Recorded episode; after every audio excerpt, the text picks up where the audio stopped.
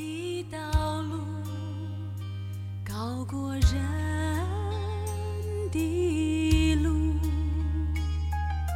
神的意念高过人的意念，他的心。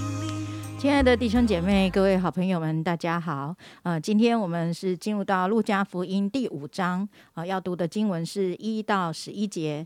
耶稣站在格尼撒勒湖旁边，众人拥挤他，要听神的道。他见有两只船湾在湖边，打鱼的人却离开船，洗网去了。有一只船是西门的，耶稣就上去，请他把船撑开，稍微离岸就坐下，从船上教训众人。讲完了，对西门说：“把船开到水深之处，下网打鱼。”西门说：“夫子，我们整夜劳力，并没有打着什么，但依从你的话，我就下网。”他们下了网，就圈住许多鱼，网险些裂开，便招呼那只船上的同伴来帮助。他们就来把鱼装满了两只船，甚至船要沉下去。西门彼得看见，就俯伏在耶稣膝前说：“主啊，离开我，我是个罪人。”他和一切同在的人都惊讶这一网所打的鱼。他的伙伴西比泰的儿子雅各、约翰也是这样。耶稣对西门说：“不要怕，从今以后你要得人了。”他们把两只船拢了岸，就撇下所有的，跟从了耶稣。今天为我们分享，呃，一天一章真理亮光是杨玉弟兄，我们把时间交给杨玉哥。谢谢金姐，各位弟兄姐妹们平安。今天呢，想要跟大家分享一个主题，叫做这个超乎想象的呼召。我想，这个神在呼召人的时候，真的不会是一件偶然或者随机的事。其实呢，它是非常有计划的。那在今天的经文当中呢，我们看见了耶稣呼召十二个门徒中特别有名的彼得啊、哦安德烈、雅各、约翰这四位门徒。那相同的经文呢，其实在四福音的马太跟马可福音当中也有记载。不过在马太跟马可福音当中呢，就没有像这边记载的这么的清楚。也就是说，另外两卷书的描述，好像就是说，耶稣突然走到他们船的旁边，然后跟他们说：“哎，来跟从我。”哦，然后他们就跟着耶稣走了。哦，真的很奇怪，对不对？如果你是一般人的话，你会觉得说他会不会是诈骗集团呢、怎么叫我就跟着走了？哦，感觉就是傻傻的才会跟着走。所以这样来想的话，如果只看那边，当然会觉得哇，怎么那么有信心哦？不过，当我们看到路加福音第五章这里，我们就会发现，哎，原来耶稣在呼召他们跟随之前，其实在他们面前有行了这样一个神迹，而他们这几个人也借由这一次独特的经历，让他们决定哦，一生要来跟随耶稣。那在这段经文当中呢，除了第一男主角，当然就是耶稣嘛，行了这样一位神一个神迹之外，那当然大家很清楚知道，第二主角就是这个彼得。那所以在耶稣跟众人讲完道之后，他就给彼得出了一个任务啦，他就说：“诶，西门，你去把船开到水深之处，下网打鱼。”基本上，这个水深之处就是我们肉眼往水里看，其实看不到水里面有什么东西的。那彼得看起来是非常客气的，跟耶稣说：“老师啊，我们昨天已经捕了一个晚上的鱼，可是呢，我们什么都没有捕到。但是既然你要我们去，我们就听你的话去做。”我不知道大家会不会觉得，哇，这个彼得真的是非常有信心啊！耶稣要他去，他就非常的顺服去做了。但是其实我根据哦他在捕到鱼之后给耶稣的回应来推断的话，其实他心里想的，可能他跟他外面呈现出来的讲的这句话是不太一样的。那我们来看一下彼得当时的回应是什么呢？他不是赞美耶稣说：“哇塞，耶稣你太神了！我我们真的经历一个信而蒙福、信而顺服的这个蒙福经历。”他是说：“主啊，离开我，我是个罪人。”因为他的这一个回应，我就在想，其实当耶稣要彼得去撒网捕鱼的时候，他心里可能是这样子想的：“他说，耶稣，你要不要听看看你到底在说什么？你要叫我去捕鱼？”我承认啊，你讲到你是真的比我会讲，而且你也可以医病赶鬼，真的这些你都比我在行。可是说到捕鱼，拜托，人称加利利捕鱼专家的我，除了彼得之外，还会有谁呢？对不对？好，我现在就去捕给你看，让你知道捕鱼没有你想的这么简单。我捕了一个晚上，什么都没有，我就不相信现在可以捕到什么蛙贵。哦，大概就是这样子。不知道大家有没有想过，其实呢，就连前一晚彼得他们会一条鱼都没有捕到，这也是神预先安排好的，为的就是要让彼得。当天他会如此铁齿的认为一条鱼都不会有，因为他已经捕了整晚都捕不到，怎么可能现在会发生？对吧？神机怎么可能会发生？也就是因为如此，当这个神机发生的时候，彼得才会全然降服在神的面前。很多时候，神要使用我们的时候，真的会先让我们哑口无言，在那些我们以为靠自己可以做的事情上面，让我们知道，其实不是我们能够做什么。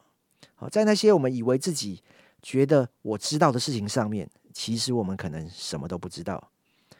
我们今天能够成就什么，那是因为神给我们能力，让我们能够去做，而唯有他是一切的源头。我自己呢，从小就在永和礼拜堂长大，从主日学一路上来到学生牧区。那在我大学毕业之后呢，哦，我就留在学生牧区开始服侍国中生，就这样一路从单身。结婚到做父亲，我其实都在服侍年轻人。不过在二零一八年的时候，当时教会对于整个学青儿主有一些不同的规划。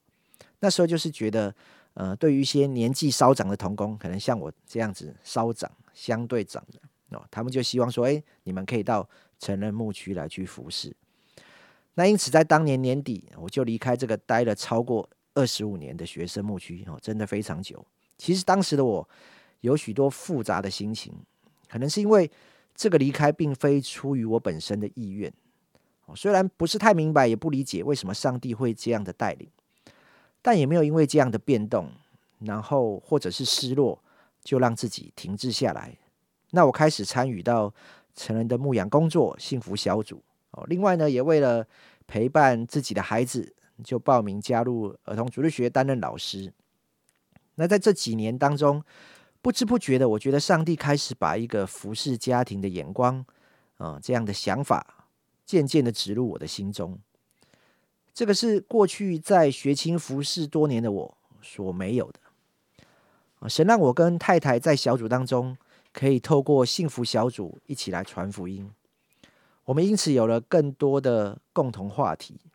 这个是原本分属不同牧区的我们所无法经历的。此外呢，作为一个父亲，也因着在教养儿女上面所遇到的挑战，让一个这个曾经服侍青少年多年的我充满了挫折。我就想说：天哪！如果这个身经百战的我，对不对，都会有这样的挫折，那么教会当中又有多少的父母跟家庭，他们其实是非常需要协助的。这也开始让我认真去思考关于教养这件事情。而且，我就开始跟太太去参加外面关于儿女教养的课程。哇，这样的一个转变，不止我没有想到，就连我的太太也觉得，她从来没有想过会发生这种事情。因为我对于教养总是觉得靠我自己想象的就可以了，然 后并不是觉得像他那么认真的去呃看书啊，然后上课啊去学习。我想彼得在。